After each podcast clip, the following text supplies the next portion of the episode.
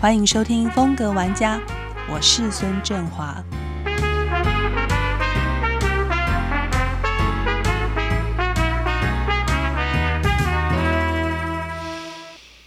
呃，节目现场是陈俊良老师。然后前两集的节目里头，我们就有谈到，嗯，策展人呢，然后呃，刚刚毕业的时候在出版社，后来去从事平面设计，然后得了一个法国大奖，然后转到产品设计，然后策展人。哇，我觉得其实每一个可以玩都玩了，然后最后要回到年轻时候最。想要做的那件事情就是创立服装品牌，然后我要刚好碰到台北时装周，就这么巧的一个 timing，正好想要做这件事情，然后台北时装周开始了，所以就火速的大家就认识了你了。其实 跳过了很多历程。其实是呃，冬装虽然呃就是三岁，但是其实我在呃第一次去做那个台湾文博会的。整改整个文博会整个在翻转的时候，在第五届的时候，我很谢谢一位给我力量的大哥，叫陈文龙。嗯嗯嗯，陈大哥。嗯。呃，龙哥呢，他就跟我讲说，呃，我们希望我呃那个文博会它可以是品牌的平台。我觉得这个观点非常非常好，因为文文博会到底要展什么？到底要把台湾的文创带到？何去何从？我觉得，如果说有新的作品可以在这里发表，新的品牌可以在这边被被认识，这个就是文博会很重要的一个平台。然后他就他就说，呃，我们不会是台湾的文创的品牌的平台，品牌平台。对，我觉得好棒。然后那时候因为我是总策展人，那总策展人。在这个过程里面的，他就有一天，他就跟我讲说：“你不是一直想成立品牌吗？”我说：“对，我有我我是想成立一个品牌，但我也不知道我要做什么，因为我一直都是着实都在做设计、做策展。”他说：“你不是一直有跟我讲你想做一个服装品牌，就叫冬装？我觉得这名字好的不得了，你应该去注册，你应该把它推出去。”我说：“我还没准备好哎，心里那几年的时候，大概在六年前。”那个时候，嗯，呃，我在做策展，对对对，一五一六年，因为现在文博会在第十届吧，左右，那是第六届的时候，OK，第五届、第六届的时候，嗯，然后他就把我一脚踢进去，他就说你应该要，应该拿出最大的勇气，所以我就真的就就开始做服装了，然后就自己也不知道做成什么样子，那是谁帮我打版，然后怎么做，我都还不是不是很熟悉，我只纯粹就。就就抱着，就是说我有一份热情啊，然后一份那个就是理想，然后我就先就假假装丢出一个讯息，就是呃，穿出让让大家穿出理想的东方的衣服的样子。嗯，那时候就找了好多的意见领袖啊，包括比方说有张光明执行长啦，然后比方说有王荣文先生啊，林攀松教授都他们都出来。站台，然后就穿出他们理想的冬装了，但也也很多是我帮他们组装的啦。嗯，但那次还不是纯粹的服装秀，就是我只做了十套，然后其他的这些意见领袖，包括阿仁也在里面。那个时候冬装名词已经出来了吗？呃，就口耳相传，可是我并还没有注册。实际上，我注册跟台北时装周是同一年，我压根没想到那一年，那一年郑华已经在。Push 台湾的时装周这件事情在推，我只有有听说，可是我也不知道。那个时候我们在呃台创的一个会议的时候遇见嘛，就在提这件事情。对对对，那是二零一八，然后刚好要注册品牌。我那个时候已经注册了，我注册是八月十八号，我我我开幕嘛，所以我也不晓得那年年底十二月就第一次时装周，所以我变成。这是同创同时诞生，对对对，就是这么巧，就是同年生的，嗯，然后就我经历了其实三届哈，就一直跟着成长，然后哇，刚好就在这个时代里，如果再提前可能十年二十年，整个那个景况都是不一样的，对，嗯，这三届其实每一届。大概都看到你想要丢出的一些讯息。好，第一届那时候是做什么？在二零一八年那场秀做的是什么？我做了一个全白的东西啊，就是那个中间的在戏曲中心的那个舞舞台，也许很多人秀不会不会是舞台放在正中间的，大家都觉得很难做。那刚好在正中间，我们就把它做了一池的墨墨水。在里面。哦，对啊，对那个那个墨水很漂亮，在里头有一些影像。对，然后，因为那时候也也想让大家知道我理想中的东方的美学是什么东西。嗯对，很多人美学可能会觉得说很多的 pattern 啊，或者很多的纹饰啊，嗯我反而让它全部是全白的。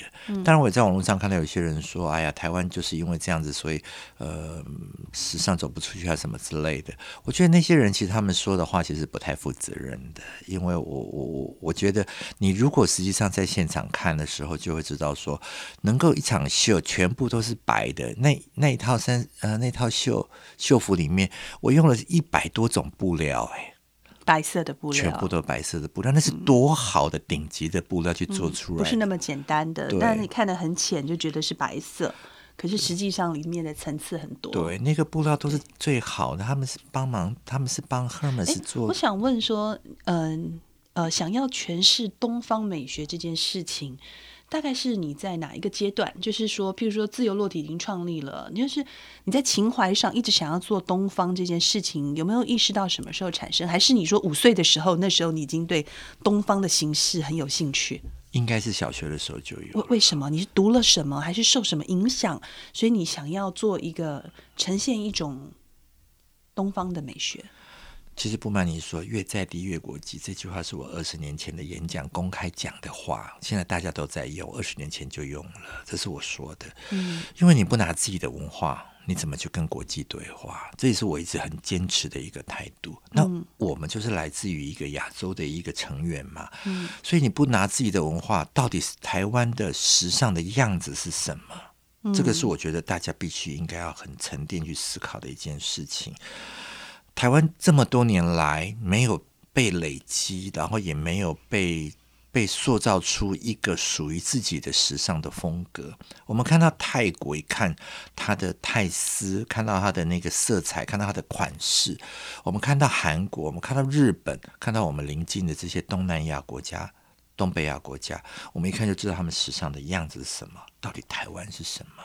所以其实我做这个服装这个品牌，我也把我从小到大我对于东方的这个概念，但比较明显，我会想要去 organize 我自己的观点的这个东方的观点，应该是在大学，我遇到我最好的兄弟就是阿仁，他那个时候到巴黎去念书，我们那时候就说好了，我没有办法去米兰念去念书，那我就好好的就是捍卫亚洲的文化，那你去巴黎就好好把。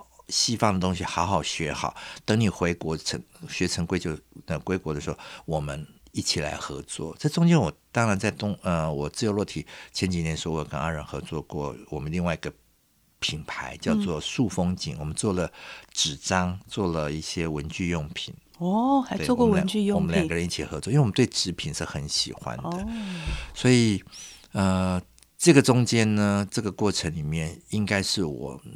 想要让东方文化迸发最明确的。等一下，你提到说，其实你很小的时候，父亲在你旁边写书法，对吗？对对对。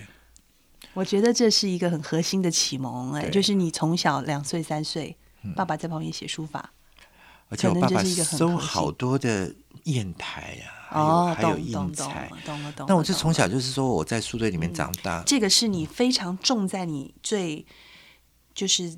整个视觉印象里头最深的一件事情，等于说，因为你父亲有很多的收藏，然后写书法在你的身边，所以当你后来要思考一些呈现形式的时候，就会把这件事情摆在最前面。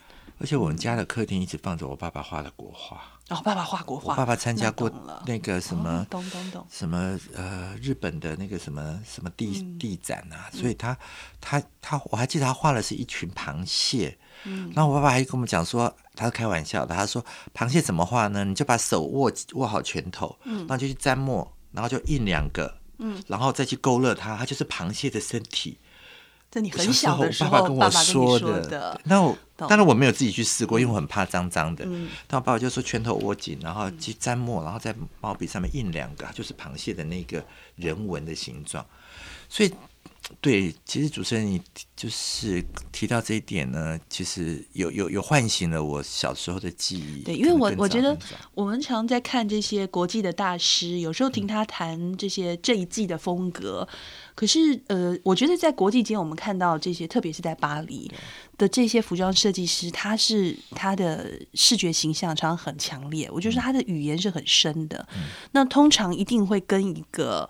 呃，小时候的故事有关，所以我刚刚觉得说，我好像还没有问出你那个故事在哪里，我现在串起来了。所以为什么你一直在这个事情上面，一个东方的色彩、笔墨，还有的台北时装周的第一场秀，跟你小的时候你家里头的那一幅画，爸爸在旁边写字，对你完全是在做你心里头最重要的那一件事，然后这个是你的品牌最核心的，这样这样我完全理解了。你讲到这一段，我就哎呀有。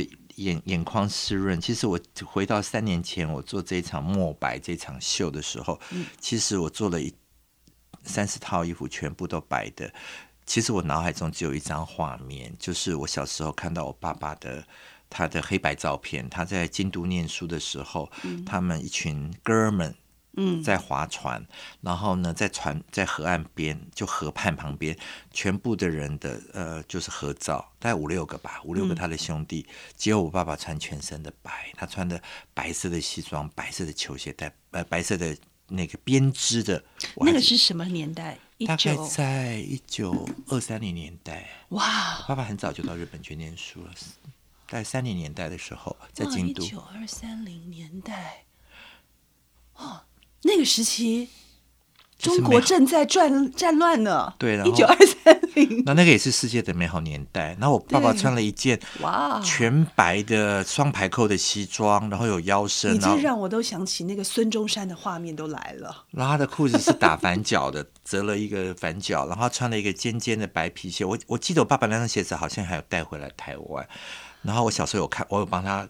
帮他整理擦过他那个白皮鞋是编织的，然后他戴了一顶白草帽，所以我的第一场秀我记得了，那场秀我就是说献给我的父亲。你在做这件事，向我父亲致敬，就是小的时候那个印烙印在心里最重要的一个画面，最美的第一场秀的时候，就是就好好想要把它做出来，全白，所以可以这么的坚定。不受任何，很多人都是外界有很多声音说你怎么可以这样做，这样子啊，这样什么什么，就是反复的考虑。对。可是对你来讲，其实就是一个很纯粹，想要表达心目中最美的一个画面。对。真是义无反顾的就做了那场向父亲致敬。第二场呢？第二场我做了一个参透，因为很多人看到我第一场秀之后有点压抑，说怎么有人秀做全白的，结果他用全部亚麻去做。那第二场呢，我就说好吧，那我就忏悔一下，我做给你们看，我做一些柔软的，有一些，比方说呃粘绒，然后夏天的粘绒，那可能也用了很多很特别的材料，乌干纱，因为那时候我刚好跟。阿泽张信哲，嗯，做了一场就是龙袍的展览，在历史博物馆朝代，那也能有机会翻了好多的龙袍的衣服，那我才发现，哇，我的天呐，我们从来都没想到古代的这些帝后的这些衣服，因为帝后的衣服长这样的，民间的衣服应该都长这样子吧。就是上有对策，下面的人不都跟着衣服都找差不多，就是那个结构。嗯，你会发现，天啊，龙袍跟凤袍，他们衣服都是几何图形的，嗯，全部都是袖子折起来，然后身体折起来，全部都是方方正正的豆腐干呢。嗯，然后所以那次的衣服，我用了很多的几何图形的造型，然后用很多的布料，可能有一点点像地厚的衣服的这些什么，嗯，就是去染。绒布去去去去剪剪出来的的 pattern 的东西，那好不容易找到那些布料，就觉得我一定要把它用出来。这是很多做服装的人不了解的地方，他们因为没有机会真的去摸到这么多呃。这么这么珍贵的织品，那因为我跟阿哲做了这场历史博物馆的帝后展，嗯，所以我有机会可以看到那个衣服，因为我们在帮他收衣服，发现两只袖子折起来，身体再折起来，然后再折成两段，这正方方的，刚好就放在一个方盒子里面，哇。一点都没有多余的地方哎，所以我那次衣服的是晚一点结构，然后也晚一点布料，然后不是你有这个经历，一般人是想不到这个点的。对，然后可能也没有什么机会可以谈这么深，对，去谈说哦，其实那个里面是当年的一个策展，你看到了一个古物，印象非常的深刻，要把它转化成为一个一个现代的的服装的一个语言。正华，你应该记得我那时候有一场，一直有有一场秀，一个漂亮的小孩穿了一件很低胸的，很像丝绒，就跟我今天穿的衣服一样的衣服。其实他那个开开襟的这个地方，你如果衣服平躺在桌上的时候，它其实那条缝是接在一起的，只因为穿在人上的时候刚好。衣服会垂下来，所以就变成一个好大的漏漏漏前后漏的。嗯那那个衣服其实就是几何图形构成的，所以那是我第二场秀，我玩了结构。第一场秀如果说我去无存精，然后义无反顾的选择一个呃东方最简单的元素，我记得我那个题目叫墨白，因为在书法里面其实本来就有一些呃就有一些留白的地方，所以我用了墨白。那第二次的那场秀，我做了一个参透。这样子的一个，想要让大家更清楚的了解我心目中的这个东方的元素到底是什么。那第三呢？第三次叫做落款，因为画呃，不管是书画画完之后，不管是书法或者是国画画完，总是要在后面盖几个印章吧。对。代表说我这幅画已经定稿了，嗯，所以就落款。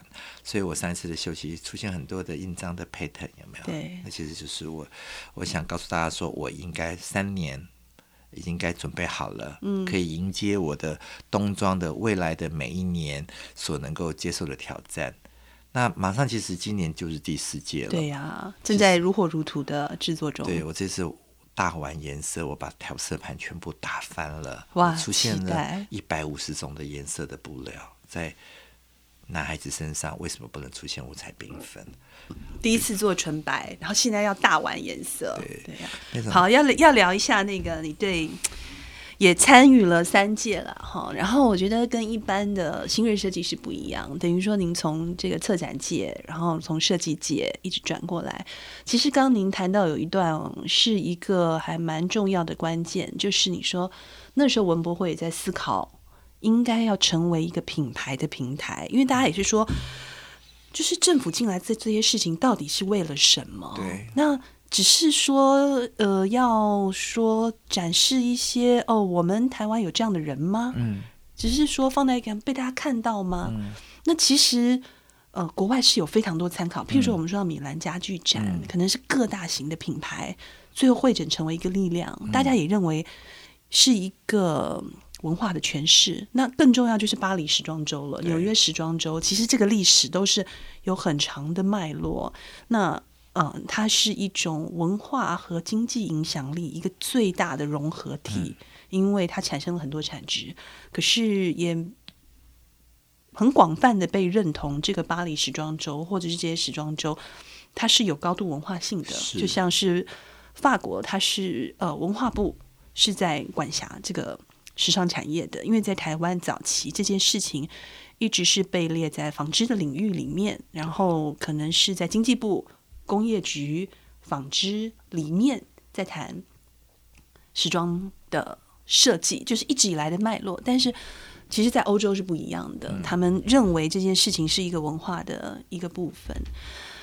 嗯，所以刚才提到说，嗯，其实文博会很早就在谈品牌，希望成为一个品牌的平台。那时装周应该更是，他应该这个三年的时装周。还有好长的路要走，当然，我觉得现在只是一个刚刚开始，大家先尽全力把这件事情做起来。好，要听听看你对于时装周，你觉得他的远程还有愿景，还有给他一些建议。我觉得那个前文化部部长郑部长，郑部长，他提到了这个关键词，我觉得他在有一次的致辞里面，觉得他讲这句话讲的很到位。他说：“什么叫时尚？”时尚就是时代之上啊，这个是他讲出来的。我觉得他非常清楚的界定了什么叫时尚的意义。所有的流行与否，或者是生活的方方面面，其实都是必须要在时间轴上面去发生情感、发生关系，它才有意义跟有价值。时装也不例外，因为这是每一天我们要穿的。你心情不好，你会穿的黑乎乎的去上班去，因为你。你想要让自己更有安全感。嗯，那你如果今天心情很好，跟姐妹淘、跟兄弟、好兄弟去去喝一杯，你可能什么花衬衫都穿出来了，因为我今天心情好嘛，我就想要度假的感觉。嗯，其实时尚它跟日常是不可切割的。那我今年为什么想要做一个五彩缤纷的东西？大家都一起共同经过了一个消失并且存在的二零二零年，嗯，这个疫情到现在都没有趋缓的一个状状况，多么希望大家能够开心一点，能够看到阳光，然后看到微笑，看到这种大自然还会。百花绽放，如果能够让能够提醒人们在生活里面多一点色彩，多一点点喜乐，多一点点开心，我觉得这是我做服装，呃，就是呃工作者，我觉得我想要带给人们的一个感受。所以我这次题目叫做“坏色”。算是坏掉的颜色，但是其实“坏色”这个在呃文学里面，它其实非常非常美的意思。哦，其实“坏坏色”的意思呢，其实它是沉淀过，然后呃去无存精之后的色彩才叫做坏色。是哦，哎，这个很有意思，从来没听过。就像比方说，呃呃，就是出家人他们改朝换代之后，很多的皇帝他可能。定黄黄色为他的国色，那也有可能他定紫色为他的国色。嗯，可是出家人他他不可以因为改朝换代之后，我就我就就就又还俗了。嗯，所以他们就向皇帝说，可能这是在唐朝就出现，跟唐朝皇帝说，不管以后怎么样子，反正我们就定这颜色为我们自己出家人的颜色。那不管改朝换代，我们就永远穿这个颜色。那不要不要歼灭我们，我们就是一个跟与世。隔绝不一样的人，所以这个颜色是从出家人他们开始说的，所以他们出他们的袈裟、他们的海青，可能是土土的泥土色；他们的出家人修行者颜色是那种灼灼的呃岩灰色、岩石的灰色。嗯，这一千多年来都没有变过。嗯，然后他们就在历史的洪流里面。去无存精，然后一直不断的就是呃，提供了这样子的一个色彩的一个感知。嗯，那这是一个出家人，一个我的也算是一个好朋友大哥，他跟我提到这个“坏色”这两个字的时候，我觉得哇，五雷轰顶，我觉得太棒的字眼了。嗯，如果人们可以透过这个色彩，然后去沉淀自己生活里面应该要有的表情。那为什么我不去做这件事情？嗯，所以呢，我这次的颜色里面有藕灰色去配墨绿色，然后比方说土耳其蓝去配，比方说那种乌木色，很期待，因为了好多好多的颜色。通常平常看到你都黑白比较多，对，颜色比较少。然后，但是真正要玩起颜色会是怎么个玩法？是很。很很好奇的，对，这话你不用担心我，我我我在大学里面某一门课就在教色彩学，我这次的颜色其实是用的故宫的色彩，哦，所以基底是故宫的颜色，所以我的以及以及我们在说莫兰迪色系，那个还是一个。欧洲的画家，嗯，那为什么我们故宫有这么多的器物，有不能拿来用呢？有这么多的颜色的排列组合这么美，我们为什么不就把它拿来当做时尚的一个一个参考呢？嗯，所以我们在谈到说台湾时尚该有的样子。这件事情，除了我在改变我服装，我已经做了大概三百件衣服的版型。嗯，从比方说，呃，折叠的是变几何图形的样子，或者是有一些开襟，或者是有一些版型，就袖子的接袖，连袖。因为其实东方的衣服最重要的就是它必须要是连袖的，嗯，然后它它应该没有外露的纽扣。因为外流外露的纽扣其实是异族，是旗人的衣服才旗袍才有那个，所以我到目前为止做过的三百件的衣服，没有一件有外露的纽扣。郑华，你有没有发现？哇哦！我一直很坚持，所以这个就是我在寻找点点滴滴、分分寸寸关于那个东方的衣服、冬装的衣服应该要有的款式。而我如果再过沉淀过几季之后呢，我应该可以。抽丝剥茧可以找到台湾衫应该要有的样子。台湾衫哦，台湾的衬衫，对，台湾的衣服，因为台湾是亚热带，所以台湾很热的季节比较多。不过，其实其实很多人在谈这个问题，说是不是要找到嗯台湾的时尚的样子？其实我回想到法国，其实从来没有人去定义法国时尚应该是什么样子。但是，但是。普遍来说，大家是有一个形象和一个感觉的。很多人会觉得，哦，他很优雅，还有这就是法式时尚，就很抽象。可是我我我会觉得是。因为呃，有几个风格非常强烈的 master 在那边，例如像是香奈儿，或者是他是迪奥先生，Givenchy 也曾经是一个辉煌的时代哈。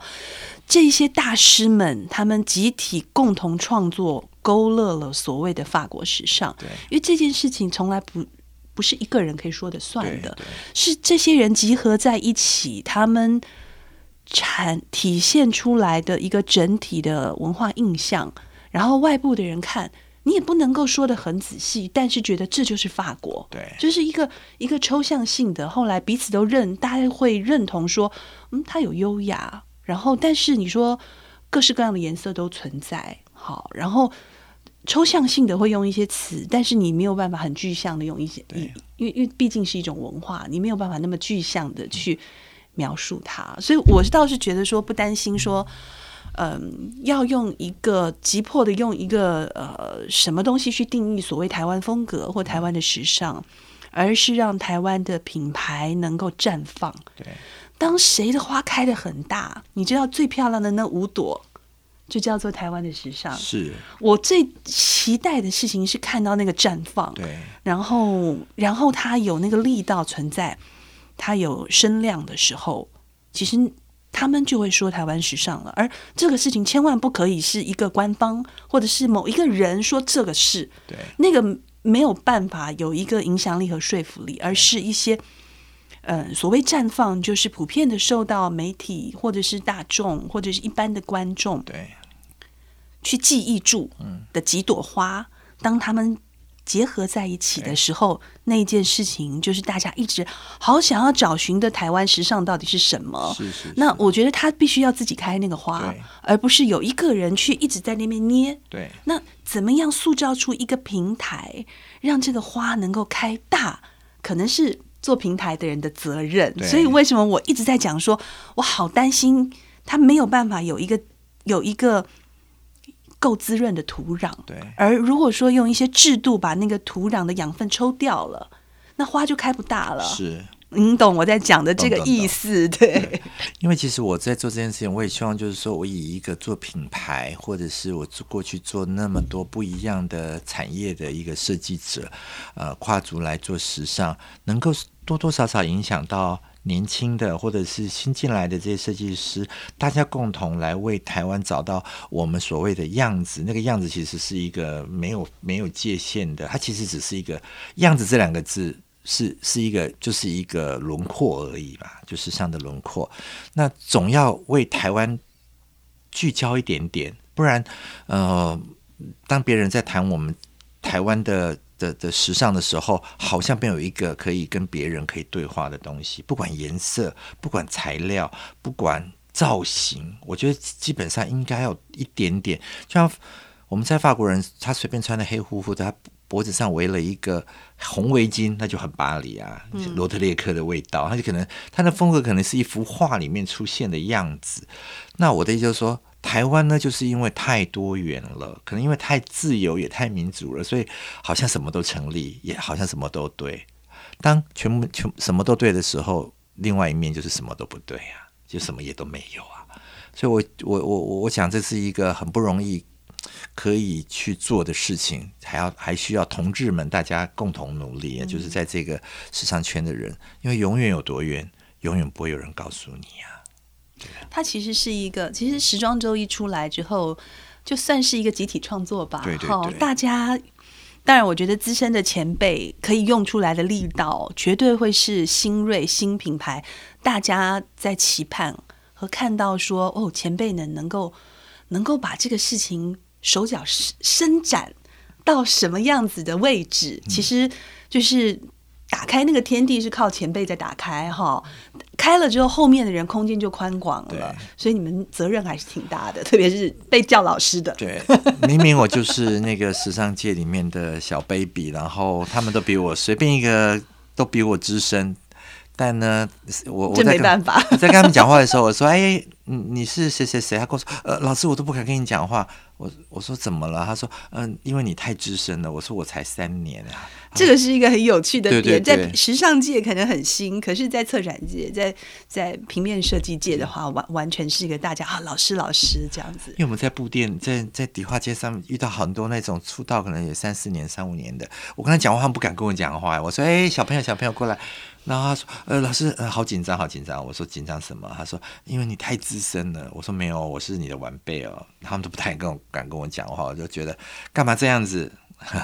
嗯，我觉得当然这个是需要大家一起嗯，去把这个景象打开，然后它是一个集体创作。对其实我觉得这些年这三四年这两三年看来，嗯，大概已经有一个基础轮廓了，因为我们看到台北时装周好像有一些固定的，固定就是哎有几个几个品牌。大家固定在里面，然后因为它是一个评选的过程，也算是很多人在评选，所以我觉得那已经是一个集体意识，大家都普遍的觉得说，哎，这群品牌是相对具有风格、具有特色的，然后呃，算是呃台北时装周的基础色，一定要把它放在里面，所以就从这个调色盘要开始慢慢慢慢的开花结果。很期待啦！如果要有几个祝福的话，或者是几个愿景，您会您会挑选哪些？嗯，我觉得台湾是一个得得天独厚的一个乐土。那我觉得在这边创作是一件幸福的事情，但是就是如我刚刚所说呢，就是呃，作为一个创作者，自己一定要有一个坚持的信念，就是说不要随波逐流，这个我觉得很重要。因为我自己在大学也在教书，我觉得尤其现在年轻的孩子们，他们的自由度更大哈，不管在策展界，好像。好像每一个领域里面都充满充满了很多的年轻的孩子，我觉得这是很蓬勃、很很好的一个现象。但是，就如我们刚刚聊的好好好多集的这样子一个过程啊，我觉得一定要把自己的底子一定要打好，书一定要多念多念一些。我到现在我还常常会开书单，请我助手帮我去。那个亚马逊买呢？他说：“老师，你到现在都已经那么大年纪，你还会想要找书看？”我说：“哎呀，我在电视里面看到他们在讲这本书，说人走了，不要在我的棺木里面放下任何的钻石跟黄金，我只要带走这本书。人家一个名人都讲这句话了，这本书怎能不看呢？对，所以我就叫他。昨天才跟他说：，哎，你上次还签一本书还没帮我买到。他说：，哦，老师，这像网络这个书好好夯啊，都买不到。我说不管，反正我就等你给我买来。我这个 这个过年的年假，我就想看这两本书，我还请助手去帮我买书。所以我还是鼓励年轻的孩子们，就说如果你现在在听我们的频道，我觉得书真的一定要多看。小时候你因为读书写字。你才会长大。你现在呢？虽然已经长大了，并不代表你现在每天每天都不读书，你就可以长得比较好。所以我觉得，你一面要长大，你一面还是要好好的念书。这个是这个这个好教条、哦，这个很。我觉得那个书单，我所谓的书就是是知识啦。我觉得知识是一个非常重要的东西，因为它就是，因为那就是我们刚刚提到的养分。嗯、台湾这块土地当然就是是是乐土，但是它是乐土，并不代表它是沃土。它不是肥沃的沃土，这个沃土还是要靠大家一起去灌溉它，透过很多很多的智慧，很多很多的努力，然后呃，就是更灌灌溉这块这块乐土，它才可能变沃土。那最后就是送小朋友一句话吧，因为我想我在听这个的应该都是年纪比我小的。那这句话就是我成立冬装的时候的这个很重要的一个概念，就是找到经典就不要害怕流行。我想每一个人只要努力，都可以找到自己心目中的经典。嗯，这个是每一个呃想要成为服装设计师、想要成为品牌，应该一辈子在追求的事情，就是。呃，真的留下些什么，而且被记住，那一定要是经典。是，谢谢老师，谢谢，谢谢振华，谢谢。